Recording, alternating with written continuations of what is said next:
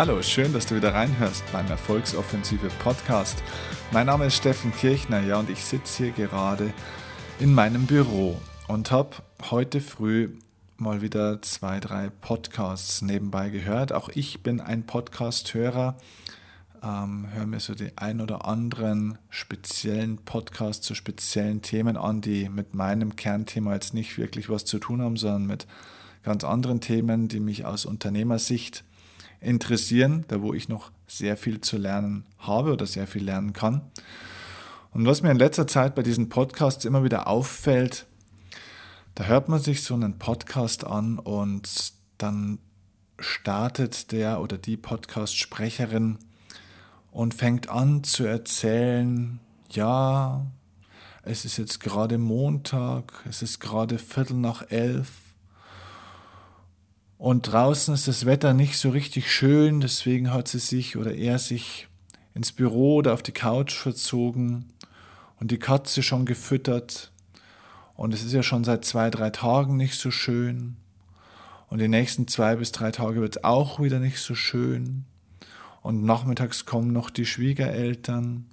Und dann war man noch bei diesem Kunden und hat noch das vorbereitet. Und zurzeit schreibt man ja an einem Buch und da ist man schon auf Seite 47 im zweiten Absatz. Und ich denke mir immer, Mann, komm endlich mal zum Punkt, verdammte Scheiße nochmal.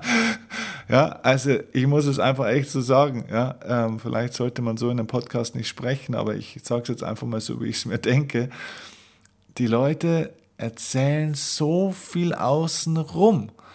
Und wenn Sie irgendwelche Interviews auch führen mit irgendeinem Interviewgast, den Sie dann auch haben, super Interviewgast, super Know-how und da wird so viel Scheiße außenrum erzählt und es vergehen fünf, sieben, zehn, zwölf Minuten teilweise, bis die endlich mal zum Punkt kommen.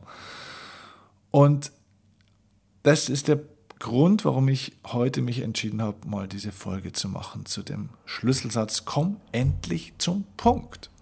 Denn ich glaube, das ist eine Schwäche von uns Menschen generell. Wir kommen einfach nicht zum Punkt. Erstens in dem, was wir sprechen, zweitens dem, in dem, was wir tun. Und ich erzähle dir dazu einfach mal eine Story, die ich erlebt habe vor mittlerweile schon einigen Jahren, als ich noch im, im Tennis-Leistungssport richtig beruflich aktiv war. Und das war so eine Schlüsselszene, wo ja, wo ich zu diesem Thema sehr viel gelernt habe. Wie so viele Jugendliche hatte ich immer früher als tennisbegeisterter Mensch den Traum, Tennisprofi zu werden. Und ja, bin dann auch diesen Weg gegangen und habe sehr, sehr viele Turniere gespielt und habe eigentlich jeden Tag intensiv trainiert und ja, bin diesen Weg gegangen und habe dann irgendwann ein Turnier gespielt und zwar in Oberschleißheim. Das ist in Bayern und das war damals noch die Tennisakademie von Niki Pilic. Wenn du Niki Pilic nicht kennst, Niki Pilic war der Teamchef der deutschen Tennisnationalmannschaft, also das ist die Davis Cup Mannschaft, ähm, in den, ja, ich glaube in 90er oder vielleicht auch 80er Jahren, wann genau weiß ich nicht mehr, aber war es ziemlich lange und unter ihm hat Deutschland auch zwei, ich glaube sogar dreimal den Davis Cup, also die Teamweltmeisterschaft gewonnen, unter anderem mit Boris Becker, mit Karl-Uwe Steb, Patrick Kühnen und den ganzen Stars aus dem deutschen Tennis von früher. Michael Stich darf man natürlich auch nicht vergessen. So. Und Niki Pilic ist somit als Teamchef, also als Trainer, wirklich eine Ikone in Deutschland, bis zum heutigen Tag übrigens. Und vor allem eben auch damals. Damals war er so der Franz Beckenbauer des deutschen Tennis, kann man sich so ungefähr vorstellen. Und ich spiele ein Turnier in Oberschleißheim auf seiner Akademieanlage und wir spielen dieses Turnier und ich habe diese Möglichkeit, mit ihm am Nachmittag ein Einzelgespräch zu führen. Das hat mein damaliger Trainer organisiert. Der kannte den irgendwie und hat damals gesagt, Steffen, du kannst Viertelstunde, 20 Minuten mit Niki Pilic sprechen. Ich war total aufgeregt, war total begeistert und ja, gehe dann in dieses Büro von Niki Pilic. Ich war damals schon 19 Jahre alt, 18, 19 Jahre alt, also wirklich kein kleiner mehr, sondern schon ein junger Erwachsener. Und Ja, natürlich, was willst du wissen? Ja, von so einem Profitrainer, der mit Leuten wie Boris Becker und auch anderen Größen schon gearbeitet hat, selber auch früher in seiner aktiven Zeit einer der besten Spieler der Welt war.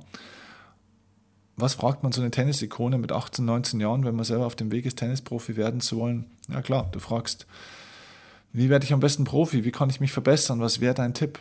Und so saß ich auf einmal in diesem Büro von Niki Pilic und er schaute mich so durch seine Brille so ein bisschen an, hat so eine Lesebrille irgendwie auf und guckt mich so ein bisschen schief an und ich habe hat gesagt, ja, okay, was kann ich für die tun? Habe ich eben die Frage gestellt, ja, was, wie kann ich besser werden? Was wäre so der beste Weg, um Profi zu werden? Was würden Sie mir raten und so? Und der hat mir nur Gegenfragen gestellt und die waren brutal. Die erste Frage, die er mir damals gestellt hat, war, wer sind die wichtigsten Menschen in deinem Leben? Und ich war verdutzt von der Frage, also ich, ich hatte nicht mit so einer Frage gerechnet und habe ihm gesagt, ja, die wichtigsten Menschen in meinem Leben sind meine Mama, mein Papa, meine Freundin, die ich damals hatte und mein bester Freund. Das waren so die vier wichtigsten Menschen. Er registrierte das wortlos und stellt mir die nächste Frage. Und die zweite Frage war, bist du bereit, diese Menschen in den nächsten drei bis vier Jahren höchstens vielleicht für zwei bis drei Wochen im Jahr zu sehen? Das heißt 50 Wochen im Jahr nicht. Uh, und ich habe geschluckt. Auf die Frage war ich nicht vorbereitet. Habe ich gesagt, ja, ich weiß nicht. Also zwei bis drei Wochen im Jahr nur, die wichtigsten Menschen in meinem Leben. Ich weiß nicht genau. Und er stellte die dritte Frage. Er hat gefragt, und bist du bereit, die nächsten zwei bis drei Jahre kein Geld zu verdienen und in absolut ärmlichsten Verhältnissen zu leben, in Ländern zu arbeiten, in denen es kein fließendes Wasser gibt aus dem Wasserhahn und in denen du in Mehrbettzimmern schläfst, in denen es nach Urin stinkt. Ich war leicht irritiert, fast schon schockiert von dieser Frage und habe gesagt, keine Ahnung, ich habe darüber noch nie nachgedacht. Und dann guckt er mich einfach an und sagt, wenn du die Antwort auf diese drei Fragen hast und es gibt ein ganz, ganz klares Ja, zu jeder dieser drei Fragen, dann komm wieder zu mir und dann reden wir weiter. Wenn du diese Antwort nicht mit Ja, also wenn du diese Fragen nicht mit Ja beantworten geben kannst, spiel weiter Tennis, aber verstehe, es ist dein Hobby und versuch nicht Profi zu werden. Jo, dann war das Gespräch beendet mit Niki Pilic. also es hatte ungefähr drei Minuten gedauert. Ähm, ich ging wieder raus war leicht verdutzt, hatte so lauter Sternchen um mich herum und habe mir gedacht, was war denn das jetzt bitte? Aber das war der Punkt. Mein, mein Trainer war draußen gesessen und hat gesagt, wie bist du schon zurück? Habe ich gesagt, ja. Ähm, ich bin schon wieder da. Hat er gesagt, ja, was habt ihr denn gesprochen? Habe ich gesagt, er hat mir diese drei Fragen gestellt. Hat er gesagt, sehr gut. Dann ist er direkt auf den Punkt gekommen. Und das war nämlich genau damals mein Problem. Ich wollte damals etwas haben, und zwar den Status, Tennisprofi zu sein. Ich wollte das Geld haben, den Ruhm haben und dieses Leben haben, das ich aus dem Fernsehen kannte. Aber ich wusste nicht, was es für einen Preis zu bezahlen für die ganze Sache. Da war ich mir nicht klar drüber. Und es gibt so viele Bücher und auch Leute, die darüber sprechen, wie wird man Profi in diesem oder jenen oder eben als zum Beispiel in meinem Beispiel Tennisprofi. Und Niki Pilic hat meinen wirklichen Wunsch mit diesen drei Fragen so knallhart auf die Probe gestellt. Er hat die Dinge, was es bedeutet, Tennisprofi zu sein, das Leben eines Tennisprofis auch mal darzustellen. Er hat es so knallhart auf den Punkt gebracht, dass sich für mich keine anderen Fragen mehr ergeben haben. Auf einmal war ich so fokussiert auf das, was es bedeutet und ich war so klar, welche Fragen ich mir beantworten muss, welche Entbehrungen es bedeutet. Es geht nämlich gar nicht ums Tennis, denn Tennis ist ein kleinstes Problem. Es geht um das Leben außenrum und das wurde mir damals klar.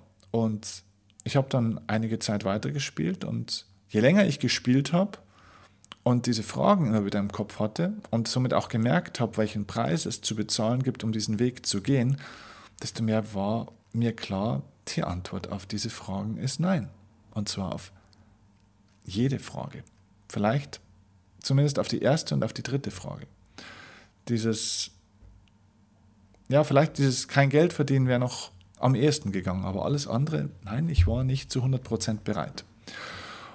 Und Niki Pilic hat mir damit, erstens mal hat er sich selbst viel Zeit gespart, er hat keine Ewigkeitsdiskussion mit mir geführt. Und zweitens hat er mir einige Jahre des Versuchens und des orientierungslosen, äh, orientierungslosen Rumtourens auf der Tennistour erspart, weil er die Dinge auf den Punkt gebracht hat. Wir müssen bereit sein, zum Punkt zu kommen und die Dinge auf den Punkt auch zu sagen, nicht so viel außenrum, denn es gibt bei diesem Außenrum Wischi-Waschi-Denken und Reden, das wir mit uns selbst machen und auch mit anderen, zwei Grundprobleme. Also es gibt zwei Grundprobleme, die sich ergeben, wenn du nicht auf den Punkt kommst. Erstens, die knappste Ressource im Leben ist nicht Geld, sondern Zeit. Und wenn du nicht auf den Punkt kommst, wenn du mit Menschen sprichst, verschwendest du deine Zeit und auch deren Zeit. Und das kostet übrigens ziemlich viel Geld. Wenn du in der Art und Weise, wie du mit dir selbst sprichst, wie du selbst für dich die Dinge analysierst, wenn du da nicht auf den Punkt kommst und zu viel außenrum denkst und machst und dich ablenken lässt von 10.000 Nebensächlichkeiten und Nebenkriegsschauplätzen, dann verschwendest du deine Lebenszeit. Also das ist der erste Punkt. Nicht auf den Punkt kommen heißt, du verschwendest die wichtigste Ressource deines Lebens, Zeit. Der zweite Problem, das zweite Problem, das sich daraus ergibt, ist diese fehlende Klarheit. Wenn du nicht auf den Punkt kommst, wirst du automatisch das Opfer von so vielen Ablenkungen, die es draußen im Leben gibt. Es gibt einfach zu viel Überflüssiges, zu viel Nebensächliches und du verlierst dich und kommst am Ende von deinem Weg ab. Manchmal heißt es, auf den Punkt zu kommen, dass du die Dinge auch knallhart ansprichst. Also auf den Punkt kommen tut weh. Manchmal, nicht immer, aber tut oftmals echt weh. Weil du wirklich wie so ein Hund, der, der wirklich mal mit der Nase wirklich ins Futter gestupst werden muss, dass er mal versteht, wo es auch wirklich ist, ja, wenn er außenrum sucht und nicht kapiert, dass das da in dem Schälchen sein Futter ist, ja, dann musst du manchmal jemanden wirklich mit der Nase auf den Punkt stupsen und das gibt extrem viel Klarheit und Direktheit. Und ich glaube, dass die Menschen heutzutage einfach viel zu viel außenrum reden. Es fehlt die Klarheit. Nehmen wir ein paar Beispiele aus dem Leben. Also nimm mal das Beispiel mit deinem Chef sagst du deinem Chef eigentlich wirklich klar, was du willst? Also, ich meine, wenn du einen Wunsch hast, was du unbedingt machen willst, eine Tätigkeit, die du machen willst, oder in eine Position, wo du kommen willst, oder eine Aufgabe, die du, ein Projekt, das du starten möchtest, sagst du ihm wirklich klar, was du willst, und zwar auf den Punkt? Oder redest du so ein bisschen außenrum, na, es wäre ja ganz schön und ich könnte ja vielleicht auch dieses und jenes und was denken sie dann davon? Sagst du nicht mal einfach auf den Punkt, was du willst und schaust dir dabei in die Augen? Oder vielleicht auch andersrum. Wie wäre es ihm vielleicht auch mal auf den Punkt direkt zu sagen, was du nicht mehr willst? Denn es gibt einen Schlüsselsatz im Leben und der heißt, wenn du in deinem Leben zu viel von dem tust, was du nicht willst, dann bleibt kein Raum für das, was du willst. Und manchmal müssen wir einfach auch mal lernen, auf den Punkt zu kommen, was wir nicht mehr möchten. Also zum Beispiel bei Vorstellungsgesprächen auch. Wenn man dann gefragt wird, was sind denn so Ihre Schwächen, Ihre größten? Was haben Sie für Schwächen? Und dann fangen die Leute an, wenn sie nicht vor, also meistens sind die Leute ja vorbereitet, dann sagen sie, ja, ich bin ungeduldig. Dazu habe ich übrigens einen eigenen Podcast gemacht, warum Ungeduld keine Schwäche ist, sondern eigentlich eine große Stärke. Musste mal ein bisschen zurückschauen in meiner Podcastliste. Ähm, Ungeduld ist nämlich in Wahrheit gar keine Schwäche. Ähm, aber wenn die Leute nicht darauf vorbereitet sind, oder so ein bisschen unsicher sind, dann eiern die da rum und erzählen dir irgendwas vom Pferd, ja, was ihre Schwächen sind und dieses und jenes und naja, eigentlich kann ich ja dieses nicht so gut, aber dieses und jenes und komm auf den Punkt, sag die Dinge klar und deutlich bei deinem Chef, auch bei den Kunden. Manchmal rufen Firmenkunden bei mir an und haben irgendwelche Vorstellungen, von dem könnten sie dieses machen und könnten sie da noch jenes machen und könnten sie da unsere Firmenphilosophie ein bisschen mit einbauen und könnten sie hier noch ein bisschen eine Botschaft, die unserem Betriebsrat ganz wichtig ist, noch mit einbauen und ich unterbreche die Leute. Ich unterbreche die Leute und sage ihnen auf den Punkt, passen Sie auf, ich bin Vortragsredner. Ich habe ein Programm mit bestimmten Punkten. Ich habe klare Botschaften, die ich aus meiner Erfahrung des Profisports Ihren Mitarbeitern geben kann. Ich bin nicht Ihr Pressesprecher. Ich bin nicht Ihr Firmenvorstand. Ich bin nicht Ihr Firmensprecher. Ich bin nicht dafür da, um Ihre Firmenphilosophie oder Ihre Botschaften, die Sie den Leuten nicht klar sagen wollen, Ihnen diese Botschaften durch die Blume zu sagen. Ich bin dafür da, um Ihnen die Inhalte aus dem Profisport, aus dem Hochleistungsbereich wie dort Erfolg funktioniert, rüberzubringen auf meine Art. Das mache ich auf den Punkt. Und das tue ich. Für alles andere brauchen Sie jemand anderen. Wenn Sie jemanden brauchen, der Ihre Wünsche schön formuliert, übersetzt, so dass die Mitarbeiter nicht merken, bin ich der falsche Redner für Sie. Damit sind schon manchmal zwei, drei Aufträge geplatzt. Aber ich habe mich einfach nicht länger mit dem Kunden dann rumgeschlagen, der einfach auch was anderes brauchte. Und der Kunde hat sich nicht länger mit mir rumgeschlagen, weil am Ende hätten wir beide Zeit verloren und zum Schluss wäre nicht das ideale Ergebnis rausgekommen.